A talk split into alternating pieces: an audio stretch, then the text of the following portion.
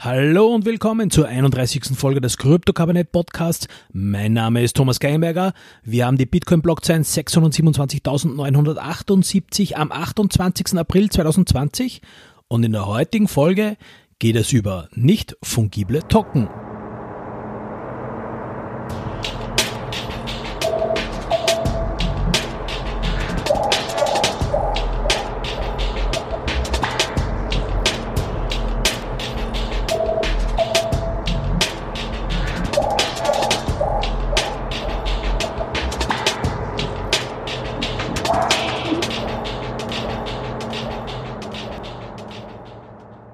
Bereits im Podcast Folge 24 zum Thema Privacy in der Kryptowelt habe ich bereits kurz über die Fungibilität von Geld bzw. Kryptowährungen gesprochen.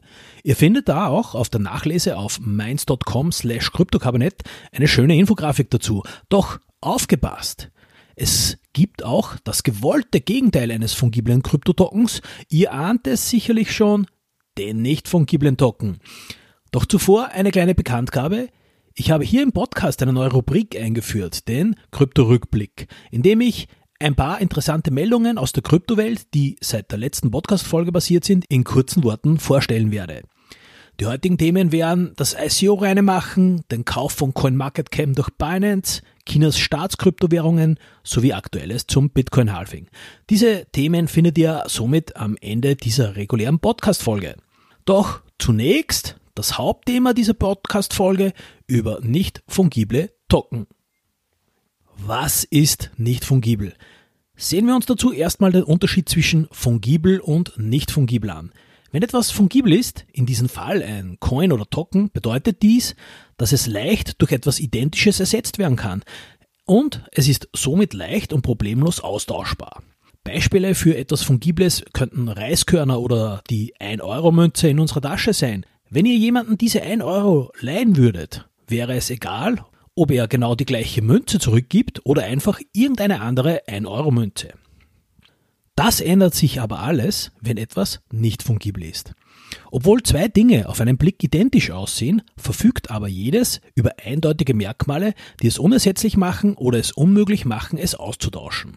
Ein Beispiel für einen nicht fungiblen Vermögenswert könnten beispielsweise ein Flugticket sein. Ein Ticket sieht zwar so aus wie jedes andere Ticket, aber jedes hat unterschiedliche Daten, Passagiernamen, Ziele, Abflugzeiten, Sitznummern. Der Austausch mit jemand anderem könnte also problematische Folgen haben. Nicht nur, dass man zum Beispiel tausende von Kilometer von seinem gewünschten Ziel landen könnte, aber auch die Sicherheitsleute am Flughafen könnten damit ein massives Problem haben. Warum unterscheiden sich nicht fungible Token von normalen Token? weil nicht fungible Token speziell und vor allem einzigartige Eigenschaften bieten können, die sie anders und daher digital selten machen. Die meisten Token und eigentlich alle Coins sind fungibel. Wenn wir jemanden einen Bitcoin senden und einen zurückgehalten, dann werden wir keinen Unterschied bemerken. Fungible Token sind somit also einfach austauschbar. Nicht fungible sind es eben nicht. Wenn ich nicht fungible Spieltoken verwende, können diese unterschiedliche Eigenschaften zum Beispiel meiner Figur beschreiben. Fungible Token sind einheitlich, also nicht unterscheidbar. Nicht fungible sind einzigartig. Und um beim Spieletoken zu bleiben, eine Spielfigur kann ich nicht zerlegen. Fungible Token sind teilbar. Nicht fungible Token sind eben nicht teilbar. Das heißt, wir können einen Bruchteil eines Bitcoins oder eines Ethereum ERC20 Tokens verschicken. Wie im Bargeld. Wir geben einen 10-Euro-Schein her und erhalten dafür Wechselgeld. Auf der anderen Seite können nicht fungible Token nicht geteilt werden und müssen somit ganz gekauft oder eben verkauft werden. Eben wie Sammelkarten, bei denen niemand, der noch klar bei Verstand ist, nur eine Hälfte herunterreißen würde und diese kaufen möchte. Also zusammengefasst, nicht einfach austauschbar, da sie einzigartig sind und nicht teilbar. Die Technik hinter den nicht fungiblen Token. In den meisten Fällen werden fungible Token nach einem fixen Standard hergestellt. Als bekanntes Beispiel bei Ethereum wäre das der Tokenstandard RC20 für fungible Token. Dies änderte sich alles mit den nicht fungiblen Token, für den der Ethereum-Standard ERC721 eingeführt wurde. Diese einzigartigen Token können, wie schon erwähnt, zum Beispiel mit Sammelkarten oder Bildern verglichen werden, da jede Karte einzigartige Informationen und unterschiedliche Seltenheitsgrade aufweist. Und so muss man auch aufpassen, wenn man mit diesen Tokens hantiert, da der Versand eines wertvollen Tokens eben eine gewisse Gefahr birgt, zum Beispiel Verwechslungen zwischen seltenen wertvollen und häufigen Tokens, aber auch zwischen den unterschiedlichen Informationen, die diese Tokens enthalten können. Ja, wofür können nicht fungible Token verwendet werden? Sammlerstücke sind natürlich perfekt für nicht fungible Token. Einer der frühesten Pioniere war CryptoKitties aus dem Jahr 2017, eine Blockchain-gesteuerte Spieleplattform, auf der der Spieler die Möglichkeit haben, digitale Katzen zu sammeln und diese zu züchten. Und wer jemals eine Katze besessen hat, weiß, dass sie nicht einfach zu ersetzen ist, dass sie aufgrund ihres Aussehens und ihrer Persönlichkeit einzigartig ist. Und in diesem Fall hat CryptoKitties dieses Konzept einfach in die Kryptowelt umgesetzt wobei die einzigartigen äh, sogenannten digitalen genetischen Informationen jeder einzelnen CryptoKitty eben in der Blockchain gespeichert werden. Sie werden einfach mit Ethereum gekauft und verkauft und einige sind eben seltener als andere. Da die Daten der jeweiligen CryptoKitties sich auf der Ethereum-Blockchain befinden, reicht ein normales Online-Wallet wie zum Beispiel Metamask aus, um das Spiel zu starten und zu kontrollieren. Und es gab dann auch einige andere Spiele, zum Beispiel Rennspiele, die sich dieser Blockchain-Daten bedienten. Und die Spieler konnten so mit ihren jeweiligen Kitties und deren unterschiedlichen Eigenschaften dann auch Rennen veranstalten. Der Umsatz betrug im ersten Jahr gute 12 Millionen US-Dollar und die teuerste Krypto-Kitty ist damals um gut 120.000 US-Dollar über den Ladentisch gegangen. Das war aber auch, und das sollte man dazu erwähnen, die Zeit um das All-Time-High von 2017-2018.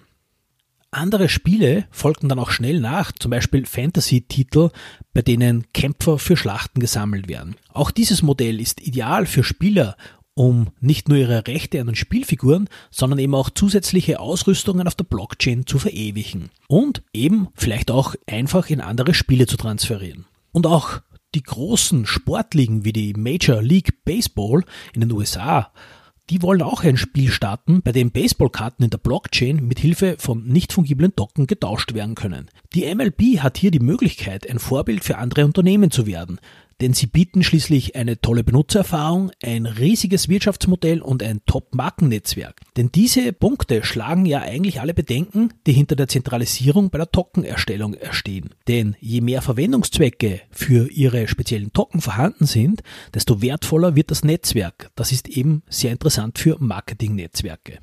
Aber nicht nur Sammelstücke, auch physische Vermögenswerte wie Kunst oder Immobilien wären so ein Fall. Man könnte das Objekt in Token umwandeln und jeder dieser Token wäre ein Anteil. Der Besitzer könnte nun einen Anteil seiner Token verkaufen und solange er die Mehrheit selber besitzt, kann er das Objekt auch in seinem Besitz direkt physisch in seinem Besitz behalten. Die anderen Besitzer könnten hier über ihre Token an Wertsteigerungen mit profitieren, beziehungsweise ihre Portfolios auch auf Objekte erweitern, die sie sich sonst nie als Ganzes leisten könnten. Und auch könnten diese Tokens Informationen enthalten, die den Zugang zu Objekten darlegen, beispielsweise bei Immobilien. Token mit tatsächlichem Besitzanspruch und Token mit Nutzungsrecht und Zugangsrechten für Mieter. Diese Token könnten ja auch Informationen, Zeugnisse, Ausbildungszertifikate, Copyrights, Supply Chain Tracking, medizinische Daten, Softwarelizenzen, Garantieansprüche und noch vieles mehr enthalten. Man kann somit umfangreiche Metadaten zu einem Asset und Informationen zum Eigentum mit übertragen. Und, und diese authentifizierenden Details könnten letztlich einen großen Mehrwert bieten, da sich Anleger dann auf seine Herkunft verlassen können. Vor- und Nachteile von nicht fungiblen Token. Nicht fungible Token sind aufgrund des ERC 721 Protokolls schwieriger zu programmieren und es ist zeitaufwendiger, dezentrale Apps dafür zu entwickeln. Und dann besteht auch die Gefahr, mit den unterschiedlichen Standards und unterschiedlichen Zertifizierungsgraden nicht nur innerhalb von Ethereum, sondern auch durch die Konkurrenz. Denn nach dem ERC 721 Standard folgte bereits der neuere ERC 1155 Standard. Dieser Standard ermöglicht es, fungible und nicht fungible Tokens bearbeiten zu können. Und natürlich auch die Konkurrenz unter den Plattformcoins schläft nicht. Zum Beispiel unter Neo will das Trinity-Protokoll den sogenannten NEP10-Standard als Gegenpart zum fungiblen NEP5-Standard umsetzen. Und auch Tron versuchte bereits zu den CryptoKitties Anfangstagen mit seinen sogenannten Tron-Docs direkt CryptoKitties zu kopieren und damit ihren eigenen Standard unter den TRX-Token umzusetzen. Als weitere Beispiele die ich auch persönlich schon besichtigt habe, möchte ich nach den schon zuvor erwähnten CryptoKitties die von der österreichischen Post im Juni 2019 vorgestellten Crypto-Stamps bringen. Die österreichische Post entwickelte hier gemeinsam mit Capacity die Crypto-Stamps als ERC 721 Token. Diese Crypto-Stamps gibt es in einer kontrolliert vorgegebenen Auflage mit mehreren unterschiedlichen Farben, die jeweils auch in unterschiedlichen Stückzahl erstellt wurden, angefangen von 80.000 bis ca. 1500 Stück je nach Farbe.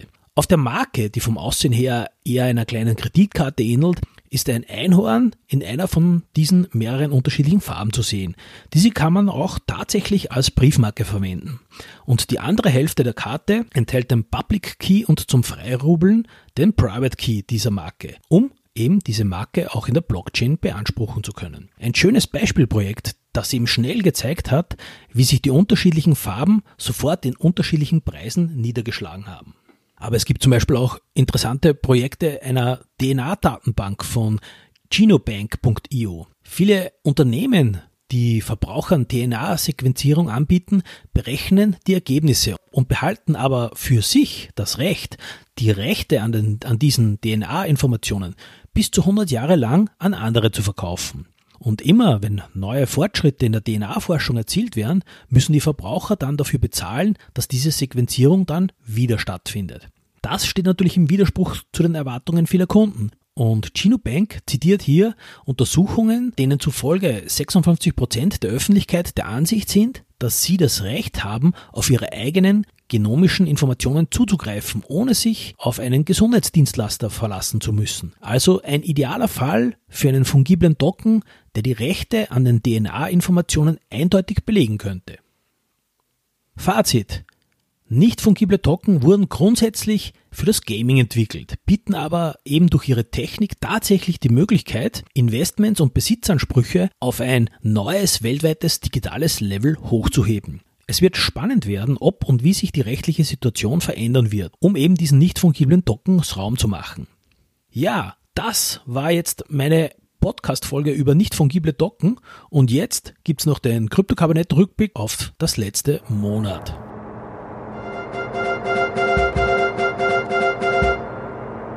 So, willkommen beim Krypto-Rückblick, in dem ich ein paar interessante Meldungen aus der Kryptowelt, die seit der letzten Podcast-Folge basiert sind, in wenigen Worten vorstellen werde. Die heutigen Themen sind das ICO reine machen, den Kauf von CoinMarketCap durch Binance, Chinas staatliche Kryptowährungen sowie Aktuelles zum Bitcoin-Halving.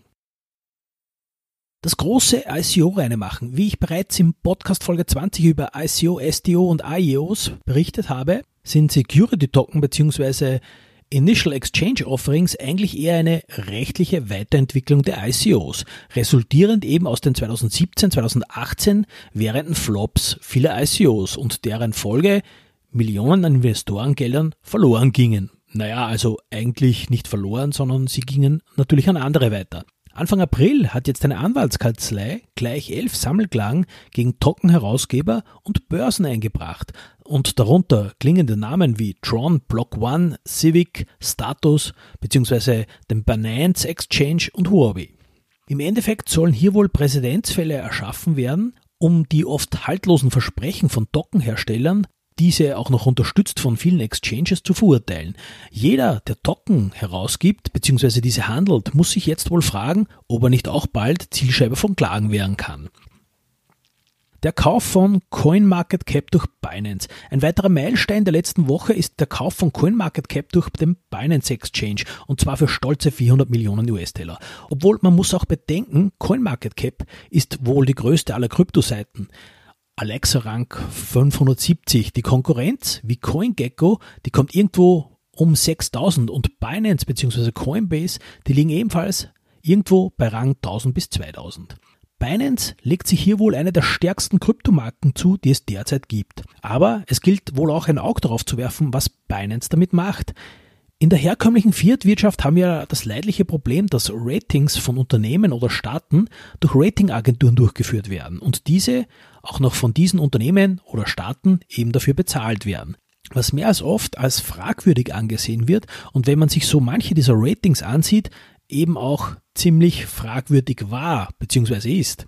Das Ganze hat natürlich ein seltsames Geschmäckle, wenn eine Ranking-Site von einem Exchange gekauft wird. CoinMarketCap erstellt ja schließlich auch Rankings, um anzuzeigen, welche Exchanges die besten Märkte oder 24-Stunden-Volumen oder Coinpaare und so weiter haben. Ich spiele hier vor allem auf die Geschichte von Anfang 2019 an, als ein Bitwise-Report massive Fälschungen der Handelsvolumina von 95% aller Exchanges herausfand. Also aufgepasst, Binance, die Kryptowelt guckt euch zu. Chinas staatliche Zentralbankwährung ist jetzt am Start.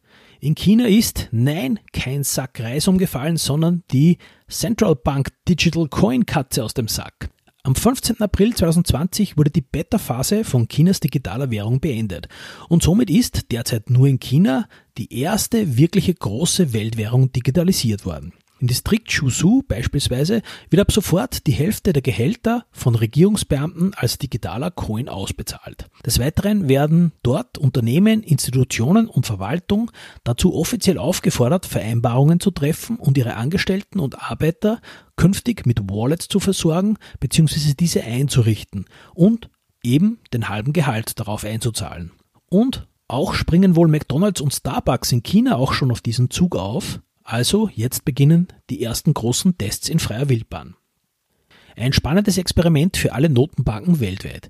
Wenn auch ein dystopisches, wenn man zu den bekannten Verfolgungsmaßnahmen digitaler staatlicher Währungen, über die ich ja auch in Podcast Folge 19 schon angesprochen habe, auch noch das schon seit länger bekannte Social Credit System in China mit einbezieht, das nämlich, Überraschung, ebenfalls dieses Jahr komplett chinaweit ausgerollt werden wird.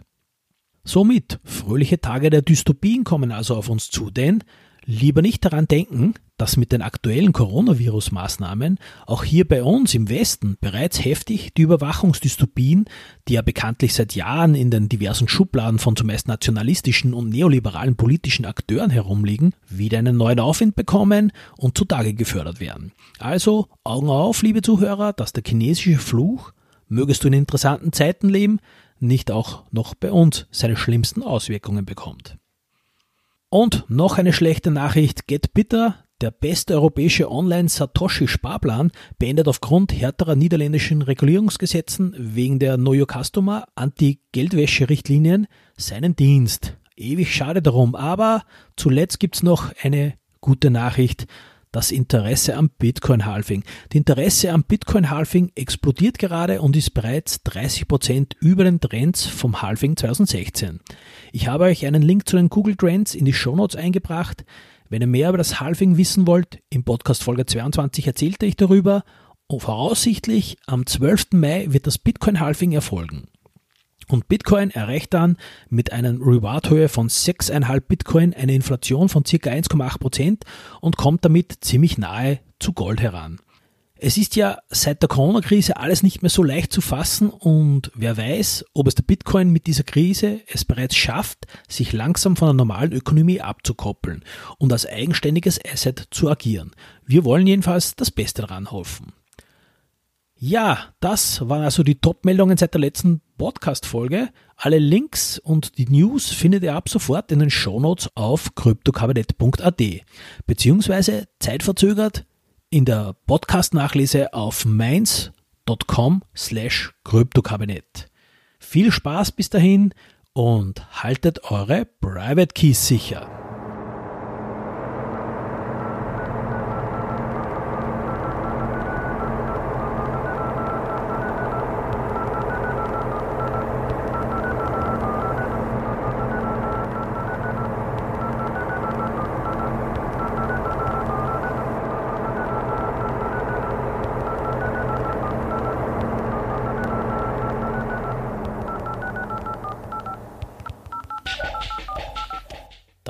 War eine Sendung des Kryptokabinett Podcasts. Ich bin über Kryptokabinett.at und über Facebook und Twitter über Kryptokabinett erreichbar und würde mich über Likes und Kommentare freuen.